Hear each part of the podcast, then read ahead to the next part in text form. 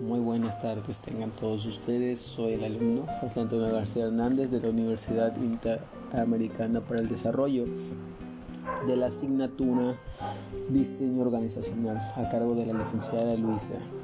Vamos a hablar sobre la ética y la cultura en la organización. Pero antes que nada, ¿verdad? La celeridad que caracteriza al mundo ¿verdad? moderno obliga a las personas a tener una serie de comportamientos ¿verdad?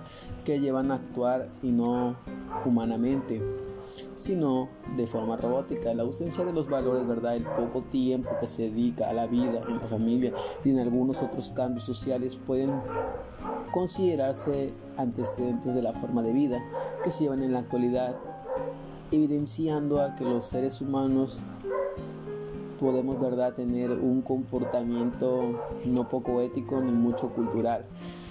Pero queremos empezar, ¿verdad?, hay mucho, México está destacado, ¿verdad? O está muy este, tachado de la cultura que tenemos.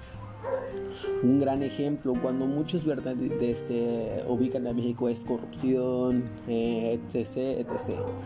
Pero ¿por qué? Porque muchas, ¿verdad? Muchas empresas, es tanto en la política, este, se basan en una cultura, que porque este partido hizo esto, ah, pues lo voy a hacer y así se va, es una cultura.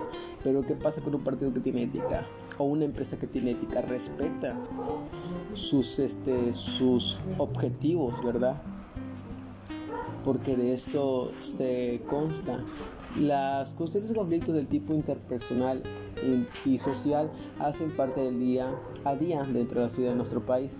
Se habla todo el tiempo en pro de los valores, pero se viven muy poco. Se promueven valores como la verdad, la tolerancia, la solidaridad, pero el ser humano en la práctica y en la cotidianidad experimenta la mentira en todas las facetas. Las acciones por convivencia, la crítica destructiva, el egoísmo como reflejo claro de lo que somos relevantes, ¿verdad? Ese interés particular que impide el óptimo desarrollo grupal que necesita cualquier organización. Por lo anterior, ¿verdad? Se hace necesario generar al interior de las organizaciones un verdadero cambio en la percepción del mundo para alcanzar un modo de vida ideal. ¿Verdad? Por tanto, como esto a la construcción de una sociedad con inteligente, libre y próspera, con un carácter bien forjado que ofrezca beneficios de tipo económico, social y político a todos. Em, con el paso ¿verdad? del tiempo y de acuerdo con los diferentes pensamientos del significado de ética, este concepto se ha venido madurando con el que se puede llegar a definir como la forma de actuar firme y coherente del hombre, pero para llevar a cabo lo bueno y lo correcto, basado en las leyes morales que forjan el carácter y determinan la voluntad, llegando este a alcanzar la felicidad en este sentido. Se podría decir que para los seres humanos el moral se constituye en la parte fundamental de la ética. Muchos, ¿verdad?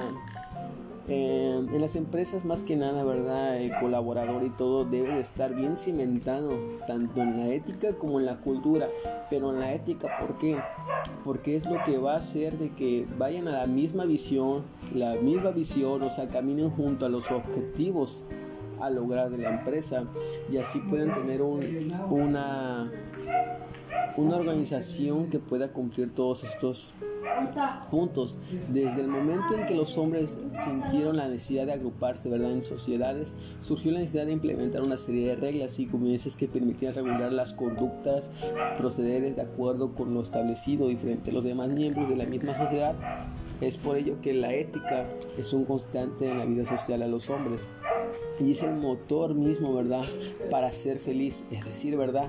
En la interiorización e implementación de la ética por parte de los seres humanos arroja como, como resultado un desarrollo óptimo de sus funciones dentro del grupo social que parte de la organización.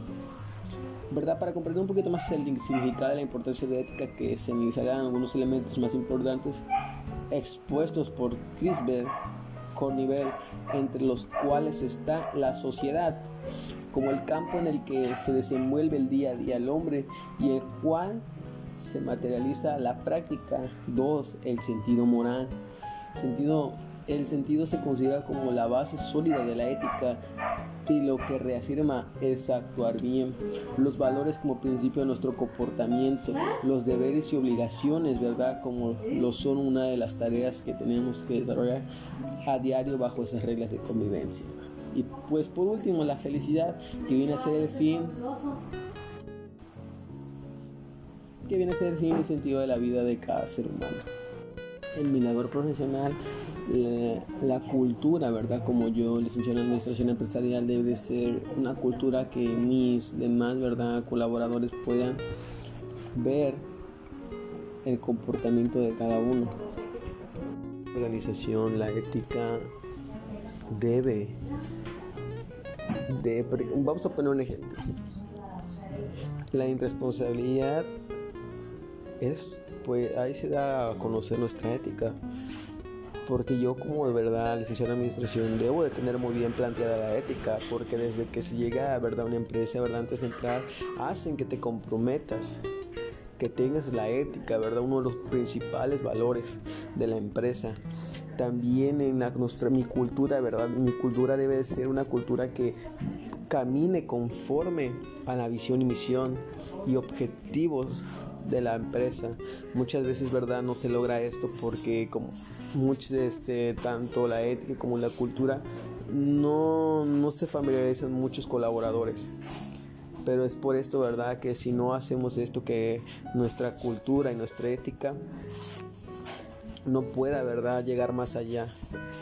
Es por ello, verdad, que tenemos que ser este, diferentes tanto en la cultura, no seguir esa cultura que tachan, ¿verdad? De que si él hace esto, yo hago esto, y si él lo hace, pues también. No, no, no, sé diferente, haz, haz un cambio en tu cultura que tu ética, ¿verdad? Porque desde pequeños se enseñan, ¿verdad? Los, tanto tus padres como tus profesores, tus docentes, ¿verdad? Te enseñan una ética de responsabilidad, de puntualidad, de compromiso más que nada. Es lo que se debe hacer cada día.